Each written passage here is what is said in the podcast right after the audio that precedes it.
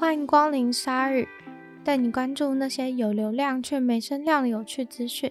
用十分钟的零碎时间，一起跟上这个永远跟不上的世界。日本与韩国一直以来都是自杀率偏高的国家，然而近期因为疫情的连带影响，自杀的情况似乎随着疫情的政策每况日下。很多场所不能营业，带来的就是许多人失业的问题。虽然疫情让很多事情都停摆了，但是生活的开销是不会停下的。很多人因为渐渐无法负担生活支出，或是因为生活形态改变而有新的负担超出自己的负荷，而选择自杀。其中女性又占这当中很大的比例。韩国和日本因为在文化上性别歧视的问题就相对严重，在公司收益减少、必须裁员的情况下，女性通常就会优先被资遣。而且在社会结构上，日韩的女性在职业和薪水上本来就处于劣势，从事的工作通常也待遇较差，取代性较高，当中也有很大比例是服务业。当疫情一来，商店不营业，工作就没了。韩国光是二零二零的上半年，一到六月就有两千个女性自杀。根据韩国的自杀防治单位提供的资料，韩国首都首尔二十到三十岁的女性尝试自杀次数就是往年的五倍之多，而且这是可能有被发现送到医院，或是最终真的死亡的已知数据。而在日本，光是今年的十月一个月，就有两千一百五十三个人自杀，而日本一整年在疫情中中标死亡的人数是两千一百四十一，甚至自杀的人还多了十几个，实在让人心情有点复杂。封锁政策似乎救了很多人，却也杀了很多人。在这些自杀的人当中，也是女性占多数。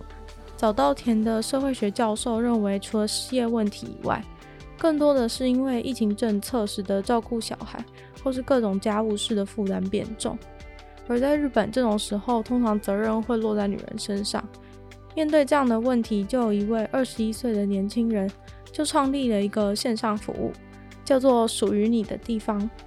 它是一个二十四小时的线上讯息咨商，如果觉得心情不好，需要找人聊聊，解决难题，都可以到这边试试看。服务才一上线，就涌入了大批的人们上门求助。在找人求助变得困难的疫情期间，这个服务正好给了大家一个心灵的出口。在少子化严重国家生活的人，像是我们，应该很难想象政府希望有人堕胎吧？而在有人权的任何地方，应该都完全没办法想象的是，有法律可以强制执行让一个人堕胎。然而，在印度就真实的发生了这样的事情。高举着国家主义的执政党最近通过了一条迷之法律，就是禁止不同信仰的人结婚。明目上是规定任何不同信仰的人结婚都犯法，但是其实这个法律的目的是为了要避免印度教的人口流失，为了阻止印度教的女人嫁给伊斯兰教男人之后改变信仰。这个法律通过之后，当然是一大堆人出来抗议。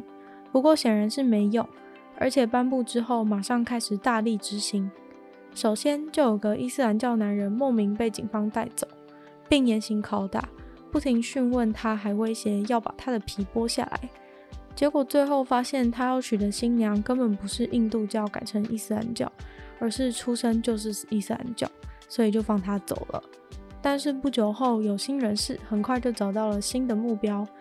有一对夫妻在登记结婚后回来的路上被拦住，丈夫被警察抓去关了起来，妻子被带去政府的收容所。这一对夫妻就是典型政府想抓的例子。男方是伊斯兰教，而女方是印度教。他们相爱结婚以后，女方就改成了伊斯兰教的名字，放弃印度教，改信伊斯兰教了。而女方被带走时已经怀有三个月的身孕。待在收容所不久后，就打电话回家告知自己流产了。而可靠消息指出，收容所给女子注射了药物堕胎。女子被带走时，一直不断强调他们是两情相悦的结婚，但是执法人员对她说，穆斯林都是这样的，说他们爱你，骗你跟他结婚，然后就改变你的信仰，生下他们信仰的孩子。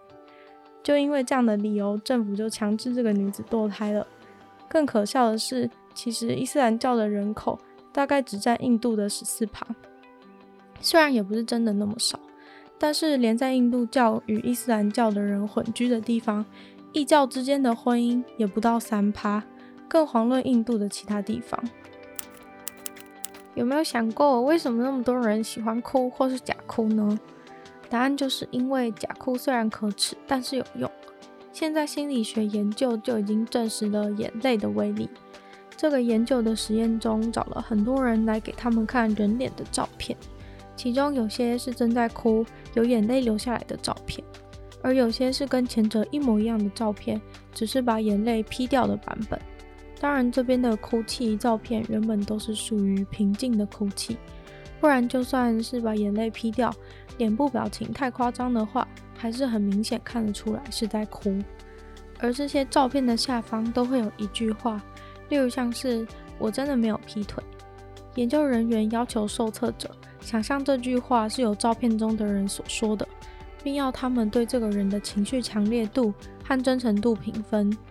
透过眼球追踪系统，可以发现几乎所有的受测者，在看到有在哭、有眼泪的照片的时候，视线都会聚焦在眼睛的部分，还有滚落在脸庞的泪珠。很多人甚至会将视线停留在泪珠上好几秒。最后，有眼泪的照片，情绪强烈度和真诚度的评价平均都比较高。不过，研究人也意识到，受测者的性格特质在这个实验中有很大的影响，所以他们事前也有对这些人的性格特质和人格缺陷做检测，发现本来就比较有同情心的人，在面对有眼泪和没眼泪的照片，评分差距比其他人大很多。对有眼泪的照片给予较多的同情，对于没有眼泪的照片较其他人无感，显示出，较有同情心的人较容易受到他人的情绪影响，而有反社会人格特质的人，则对于无眼泪没有表现上的评价差异。而且在眼球追踪的测试当中，也是完全没有将视线停留在眼泪的位置，而像是没有眼泪的照片一样看着整张脸。不过整体而言，还是可以看出眼泪对眼球的吸引力。这大概也是为何假哭万年不败的原因。在非洲的鳄鱼世界乐园中，有一只鳄鱼在欢庆一百二十岁生日。